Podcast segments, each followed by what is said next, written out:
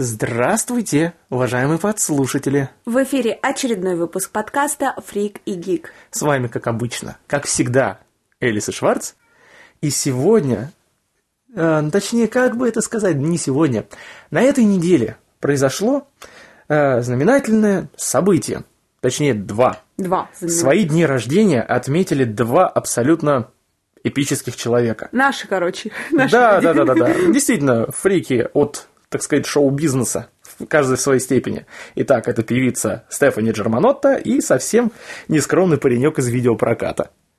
Интересно, кто-нибудь догадается, про кого мы сегодня будем разговаривать? Ну, толковые люди наверняка догадаются. Тем более, что объявлениями об этих днях рождения пестрел весь интернет. Угу. Итак. Ну, говори. давай тогда я начну, потому угу. что для меня э, Стефани Джерманотта, мне не очень удобно произносить ее фамилию. Сейчас для меня она является вот таким эталоном эпатажа и фриковости, потому что она реально классная. Я позже скажу, кто это такая, если ну... кто не догадается. Ну, начала она работать еще в 2006 году, и многие знают ее. В принципе, стала известна в 2008, но начала в 2006. Свой псевдоним получила благодаря своей мимике и вот поведению и группе Queen – ну да, а поведение, собственно говоря, один из ее ранних продюсеров. Погоди, да? погоди. Ну, ну, ну, сравнивал как с, раз, скажем да, позже. Как раз продюсер певицы начал ее вот называть ее нынешним псевдонимом. А, ну, потому что она двигалась, и мимика у нее была очень похожа на Фредди Меркури в клипе «Радио Гага». Ну, так что, догадались, о ком я буду сегодня разговаривать? Да. Леди Гага. Честно, а. она шикарна. И на самом деле вот э, меня поразил факт, то, что она пишет не просто песни, а сразу разрабатывает все вплоть до танца, визуального аудиооформления, костюма. Э, даже фраза у нее промелькнула э, «Я пишу песни под платье». Ну, а учитывая то, что у нее платьев тонна, вагон, даже целый состав и очень большая тележка. Mm-hmm. Это... И они все классные. Честно, я бы такое с удовольствием поносила. Ну да, только, может быть, пока у тебя еще не хватило бы сил его протаскать в течение всего шоу там или там одной песни, в том смысле, что в этом и двигаться, и все прочее. Ну, да. Это надо очень большая тренировка и практика, что, кстати говоря, ее немножко это подкашивает периодически, но в конце концов, Искусство то, что она делает... требует жертв, потому что действительно то, что она делает, это колоссальный труд. Угу. Причем я просто представ, представляю, сколько она времени проводит в а, фитнес-залах. Ну, мне кажется, с тем, что она вытворяет на сцене, фитнесы не так нужны, как людям, которые нифига не делают. Но ну, я просто, опять же, отмечу то, что часть, большую часть песен она все-таки сама пишет. Да. Как, как сказать, либо на уровне там текстов, либо еще чего-то в этом роде, потому как, э, например, в покерфейсе, в песне. Mm-hmm. Там был э, момент, когда там такая полуречитативная часть, да, как uh, I'm bluffing with my muffin, it no lie, да, как сейчас I, I won't say you that I love you just to hug you, because I'm bluffing with my muffin, it no lie, вот это вот, помнишь mm-hmm. эту часть? Она вообще изначально писалась под какую-то другую песню, а, текст, если вообще А-а-а. вдаваться, абсолютно бредовый, но он туда встал прям вот как надо. Mm-hmm. А вообще просто прослушав вот ее как раз три уже, точнее два с половиной альбома, об этом, может быть, немножко позже, если вспомним. Угу. Я вообще э, удивился. То есть, есть, да, есть общепризнанные хиты, типа вот те же покерфейсов, бэд-романсов, джаз-дэнсов, папарацци, там, Алехандро угу. и прочих. А, есть, откровенно, да, проходные песни, хотя которые, на мой взгляд, просто оттеняют те Ну, вроде как так. Э, дают возможность отдохнуть ну, в какой-то степени, да, такая жвачка для ушей, да? Да, жвачка для ушей, а, э, отдых от ее привычного вот да, образа. образа. И есть абсолютно, ну, я что-то часто говорю слово абсолютно, но в данном случае уместно, э, дичайше шикарные песни, которые ближе там к соулу или еще что-нибудь в этом роде такого. Например, Speechless. Да, я вот... Она шикарна. Особенно исполнение Speechless вместе с Элтоном Джоном на вручении премии э, Эм, э, Грэмми, Грэмми, Грэмми, да-да-да кстати, обязательно надо. Да, мы, мы прилепим это дело в шоу-ноты, прилепим. потому что описывать это смысла нет. Это надо это видеть. надо видеть, да. С самого начала и до ну, самого там, конца. Там uh, middle из uh, как раз speechless и И, э... Элтон Джоновской Йосон, по-моему. Да, да, да, да, да, что-то в этом роде. Ну, а... настолько они здорово там ну, да. зажгли. Два фрика в очках. Кстати говоря, в прямом смысле зажгли, особенно Гагу. Да, да, да, да, да, да. Хотя там, по-моему, Элтон тоже он это весь перед Да, да, да, да. Ну, ну, Вышли это... из преисподней. Ой, да почему? В общем, если кто-то вдруг захочет да в топку эту Леди Гагу, она там уже побывала. Она там уже да, да, да. Да. И, и вот еще что меня поразило, она, по сути, родилась в штат... И, итальянские корни, родилась в Штатах, и американка, но известность начала к ней приходить по сути, среди жителей Туманного Альбиона. И впервые они серьезно заговорили после выхода Poker Face, по-моему, в 2008 году. Да, в сентябре 2008 года, когда BBC Sound включили ее в список восходящих звезд наступающего года, то есть 9 И в январе 9 года уже сингл Just Dance поднялся на вершину UK Singles Chart. Ну и, соответственно, к этому моменту уже британская, замечу, пресса стала называть ее новой Мадонной. Но ну, на самом деле э, Мадонна и Леди Гага это на мой взгляд, разные понятия, разные люди, разные образы. Но плоскость примерно та же. Да. Да, плоскость примерно та же, но просто с поправкой на поколение. Угу. Потому что сегодня в нашем мире, чтобы кого-то действительно удивить, шокировать или что-то такое вот выдумать, надо просто больше усилий прилагать и большую такую отмороженность, что ли. Да. То есть ну кто-то и... идет в, какую, в одну сторону, кто-то в другую, потому что, ну, ну Кстати, взять легко это... объяснить, почему именно вот так Англия ее больше стала уважать английская публика вообще всегда проще и лучше понимала вообще вот подобное искусство. Вспомни те же Мойти Пайтон. Ой, вот, кстати, опять же, упоминание BBC здесь дает такую, э, как сказать, толику света проливает на то, что вообще в Англии творится, потому что BBC – это государственный канал. Да, это, это вот как, на, как наш первый. Да, только у них в руководстве стоят такие перцы, которые в 60-е годы пропустили Монти Пайтон в эфир. Угу. Причем на три сезона, а потом и дальше. То есть э, у того же самого Джона Клиза у него потом свое шоу было тоже mm-hmm. отдельное. Причем, кстати говоря, отжигал не меньше, но в другую сторону. Но это не суть. Вообще, английская публика, она и музыкальная тусовка, она вообще отличалась тем, что у них всегда лучше проходили эксперименты эксперименты, потом э, присутствовало вот именно какое-то э, творчество, что ли. То есть э, Англия это кузница творческих кадров, угу. а Америка это кузница коммерческих кадров. Это, конечно... Таких вот конкретно продюсерских проектов, потому что назвать Леди Гагу продюсерским проектом язык не поворачивается. Ну, вообще формально продюсерским проектом является даже Led Zeppelin. Э, не в том смысле, потому что есть продюсерские проекты, когда ну, вот взяли... Марионетки. Марионетки, да. Взяли там мальчика, девочку, неважно, мальчиков, девочек. Или не пойми чего. Или не пойми что. Слепили из них и кинули публике. Угу. А, потом а тут она сама же. себя слепила, потому что даже я читала, а она, когда вот выбирала себе образы и все прочее, она нашла что-то среднее между Квинами, Фредди Меркури и Дэвидом Боуи. То есть вот эта театральность и попса. Это вот класс. Да. мне, честно, мне не подбираются слова сейчас. Ну да, все. Особенно да. как раз вот после просмотра того видео с церемонии Грэмми. Да, да, да, да, да. Не, ну все-таки действительно артист, артист, причем великолепный. Кто бы там что ни гнал, да, кто-то там а, в день рождения, да, это как вывез фотографию человеку в консткамере сегодня столько-то, да. Ну, не, ну, конечно, ну, мясное платье это уже притча в языцах, но такой хороший троллинг веганов. Ну, она молодец. Кстати да. говоря, вот я раньше сравнивала Леди Гагу и нашу Жанну Агузарову. В принципе, и одна трэшует, и другая трэшует. Да, они даже визуально одна эпати... Да, одна эпатирует, другая эпатирует. Но э, Жанна, она как-то все это... Нас... Ну, у нее это бредово было. Марсиане. Да, марсиане, вот это вот все вот. У Гаги это как-то такой земной эпатаж. Ну, земной, он понятный, земной, да. он интересный. И он э, не оставляет вот это бредовое послев... послевкусие.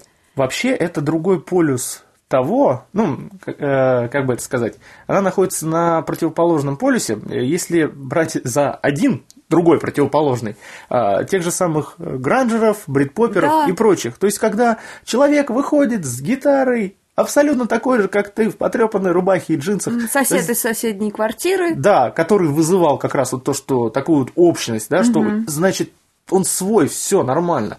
То а? тут целиком и полностью артист, создающий на сцене образ. Я вот, кстати говоря, склонна именно к такому роду творчества. Надо разделять. Надо разделять, потому что если ты э, в жизни вот такой и на сцене будешь таким, ну, мне вот это быстро наскучит. Вот как зритель, А если например. ты на сцене такой, в жизни такой же?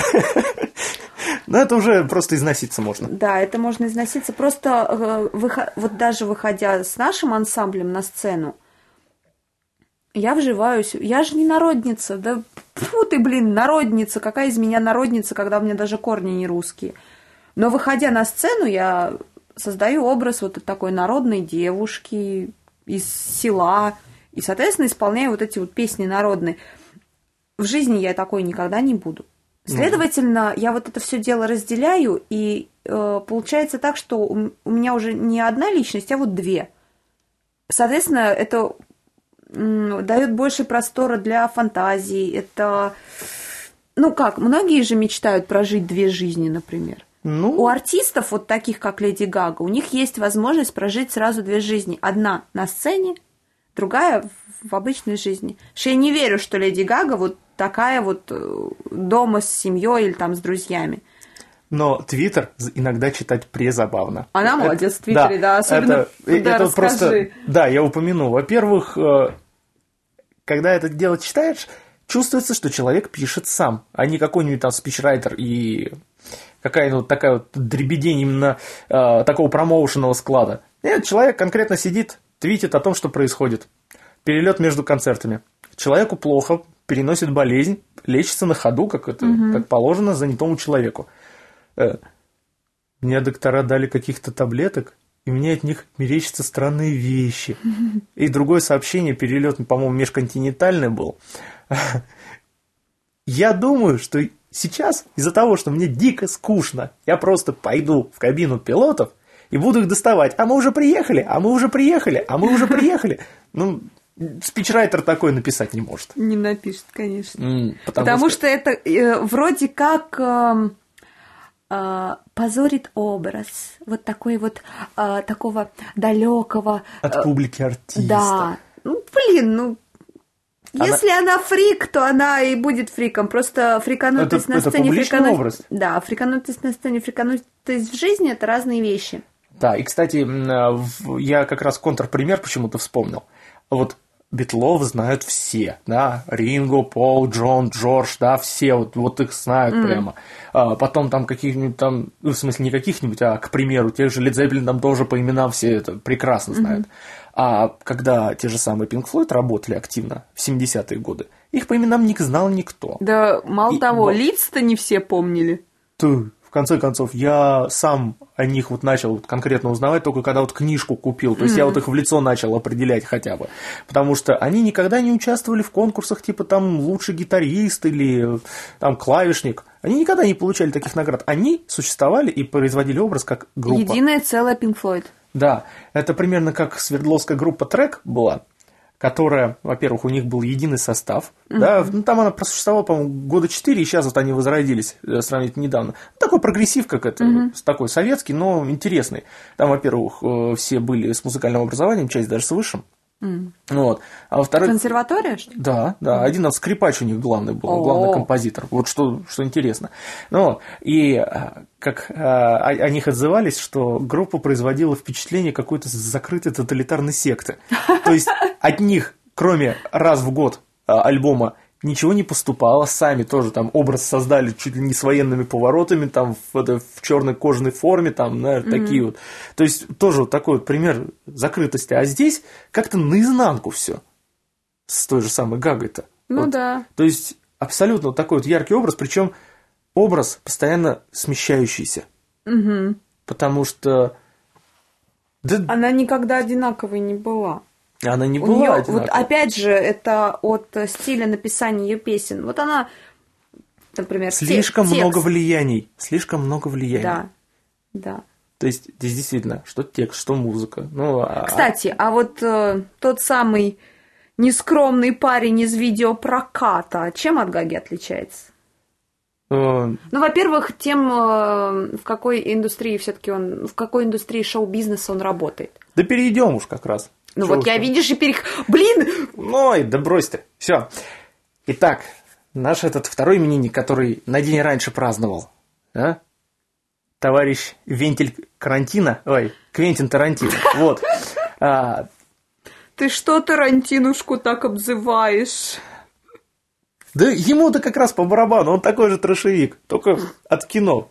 Вспомнил Мне... еще одного трошевика, Джонни Депп. Я помню, мы с подругами его называли не иначе, как Джанюсик Депушка.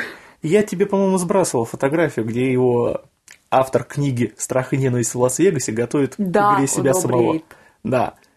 Ладно, давай про Тарантино, потому что про Джонни Депп тоже можно много разговаривать. Ну, это ты можешь долго разговаривать, но хотя я тоже, наверное, не меньше. Да давай уже!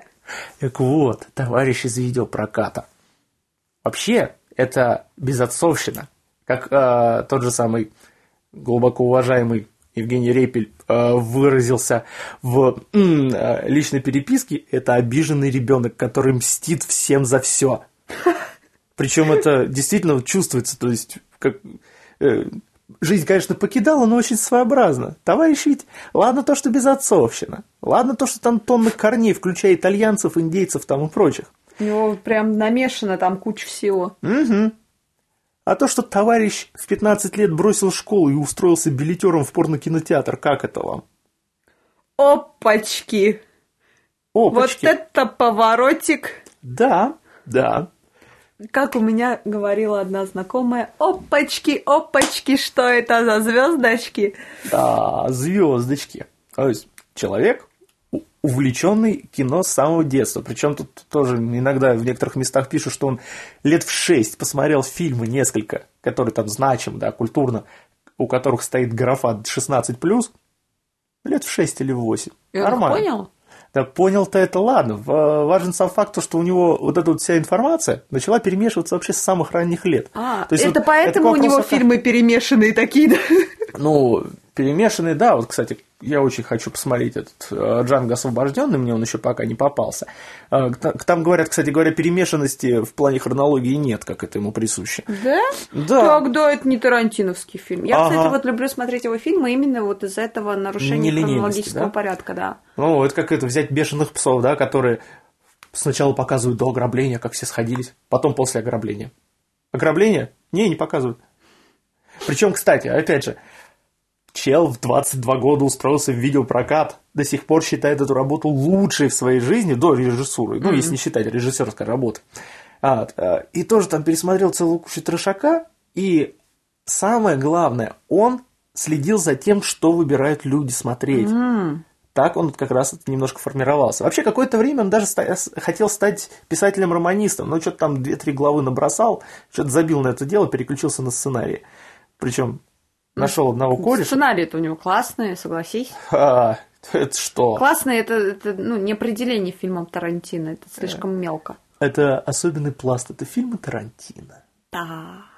Вот.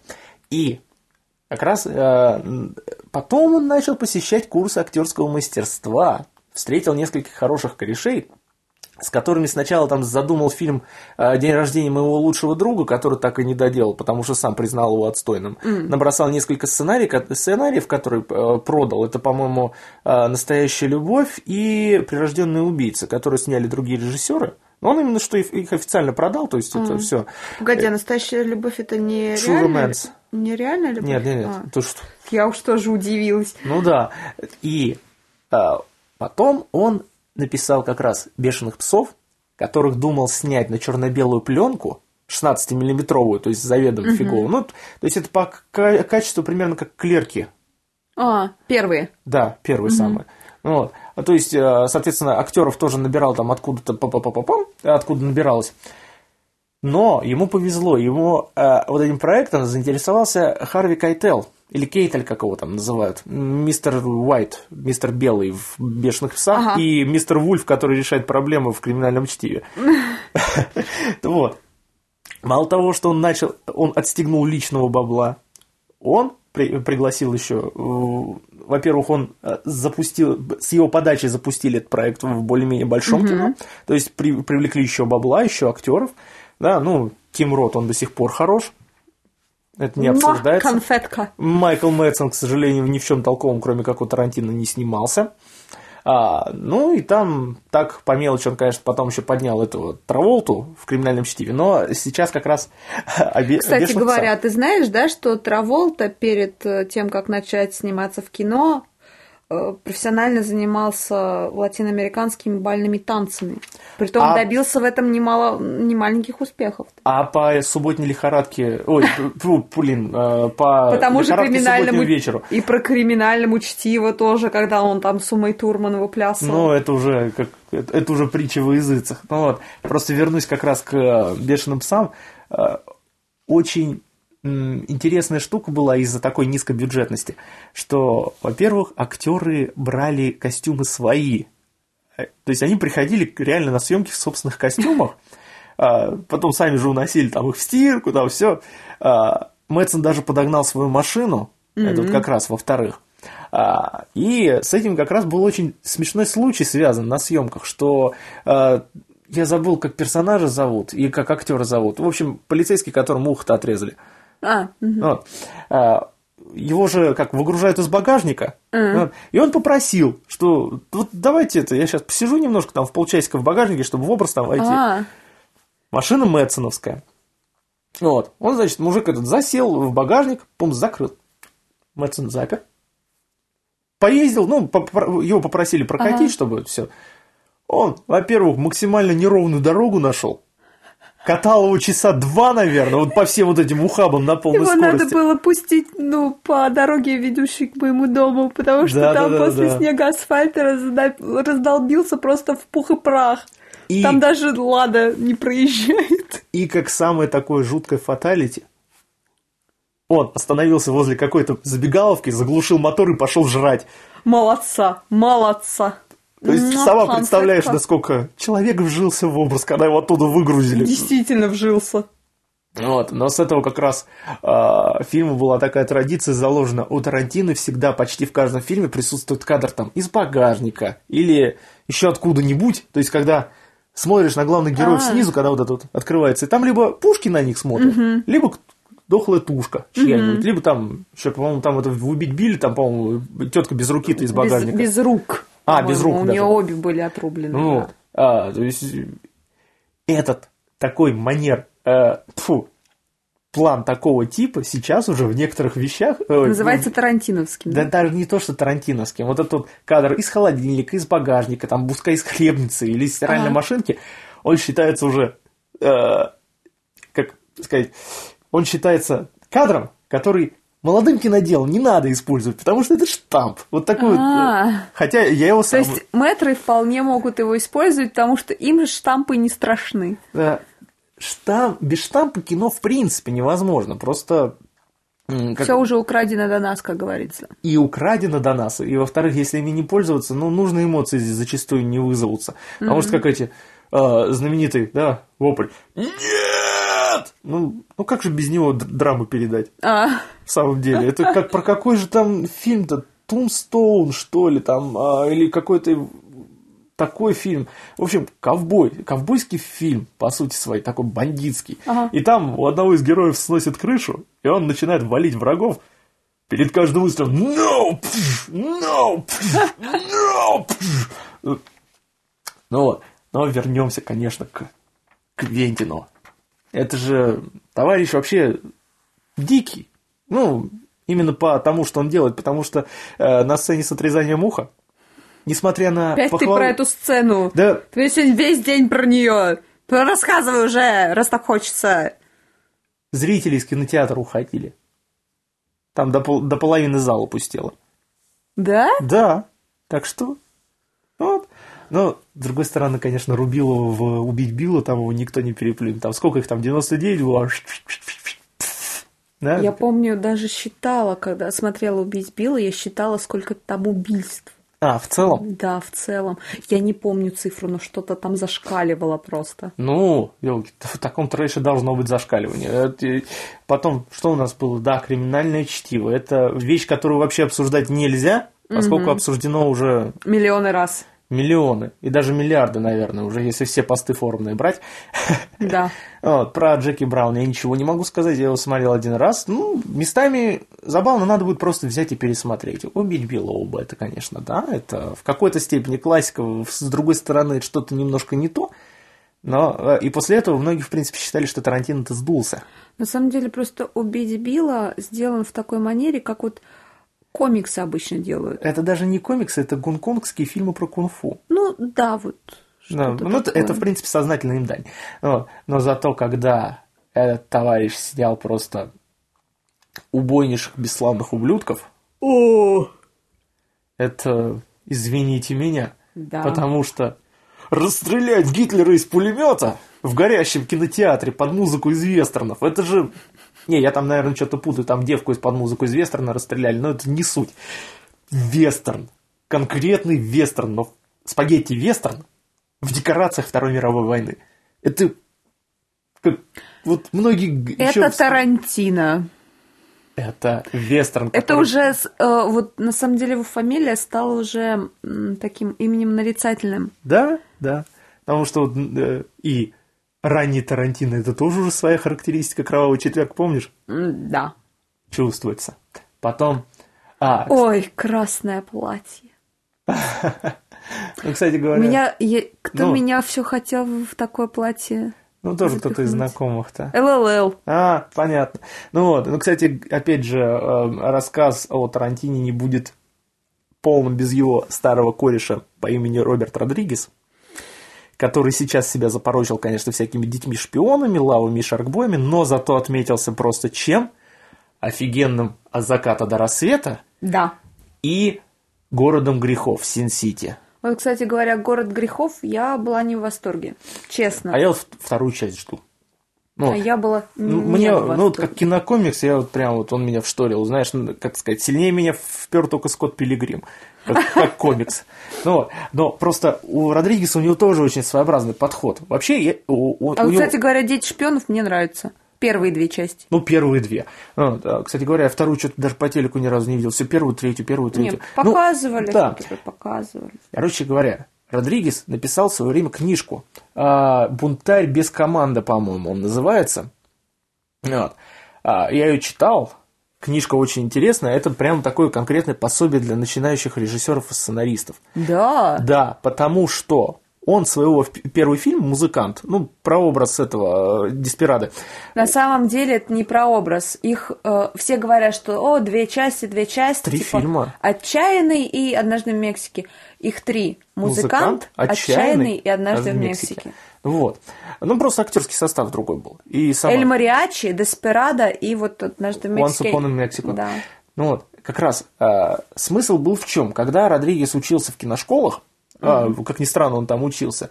Э, старые опытные дядьки говорили, когда ты пишешь первый свой в жизни сценарий, ты его выписываешь целиком, ты его это прям вот вкладываешь всю душу, когда ты закончил и поставил последнюю точку, ты просто должен его смять и выбросить. Потому что ты здесь совершаешь все свои ошибки, все, что можешь. А. Но Родригес не был бы Родригесом в своей ковбойской шляпе. Он сказал, а фиг ли я его буду выбрасывать? Сниму-ка я по нему короткометражку, заодно и на ней все свои ошибки сделаю. И этой короткометраж... Ой, и вот этим вот фильмом, а это уже не короткометражка была, mm-hmm. стал Эль Мариачи. Со всеми присущими Слушай, а вещами. там ведь Бандерас, да, у него? А, не, нет, нет, он в Деспираде появился, когда уже э, более-менее известность точно, точно. На, э, набрали. Ну, а уж, извините меня, сценарий Тарантино и режиссура Родригеса это как раз от заката до рассвета, где, ну... На самом деле, э, это, наверное, чуть ли не единственный фильм про э, вампиров, где именно вампиры как нечисть представляются. Ага. Вот как? У меня про вампиров не так много любимых фильмов, на самом деле. Это Дракула, Дракула Копполы. Ага. Это э, именно «Королева проклятых», потому что интервью с вампиром меня чуть ли не стошнило ага. от подбора актерского состава и вот адаптации книги, потому что книга великолепна. И вот, соответственно, «От заката до рассвета». Три фильма про вампиров, которые я могу смотреть сколько угодно раз. Дракула Копполы просто потому, что они там довольно-таки сильно отошли от э, оригинала. Mm-hmm. Э, Королеву проклятых, потому что сильно опирались на оригинал. Они там этот, э, Угу. Ну, Вампир лист, ну, вторую и третью книгу, соответственно, Вампир Листат, Королева проклятых соединили, соединили в одно, полностью поменяли образ Листата именно внешне, потому угу. что по характеру, блин, Стюарт Таунсен настолько круто его сыграл, что я читая дальше, уже после просмотра этого фильма, читая дальше вот эту серию Хроник вампира, Энрайс, я уже представляла себе в голове не извините Тома Круза носатого в блондинистом парике, а именно Стюарда Таунсенд вот с этими вот русыми кудрявыми волосами и все прочее. Ну вот. И от заката до рассвета. А, Потому что у него тупо нет литературных корней. Во-первых, нет литературных корней. Во-вторых, ну там же такие вампиры классные. Одна да. Сальма Хайек чего стоит. Да, водораздел всего фильма потому что в этот момент он превращается из бандитского боевика Тарантины, Тарантино, угу. в абсолютно отмороженную нечисть Родригеса, потому что они же еще потом, они много где корешились, и самое их вот как раз это э, самое про, последнее проявление их вот скорешенности полной, это mm-hmm. проект Grindhouse, который, в принципе, сами по себе фильмы дурацкие, но они так и предполагались, да, вот uh-huh. «Планета страха» и «Доказательство смерти». Причем, кстати, опять же, все орут насчет того, что Death Proof переводится как смертестойкая, это про машину. Но, да, бог с ними, я согласен, что да, именно так и переводится, но у меня есть подозрение, вот это вот та небольшая теория заговора, которую я до сих пор поддерживаю, что Death Proof, да, по, если вот так вот не вдаваться в подробности, это действительно там смертельное доказательство или еще что-то ага. такое. У меня такое ощущение, что этот косяк перевода умышленный. Да? Потому что фильм сам замышлялся и снимался, как вот абсолютно дешевый трэш с намеренными косяками в монтаже, съемке, да, mm-hmm. вот этими всеми делами.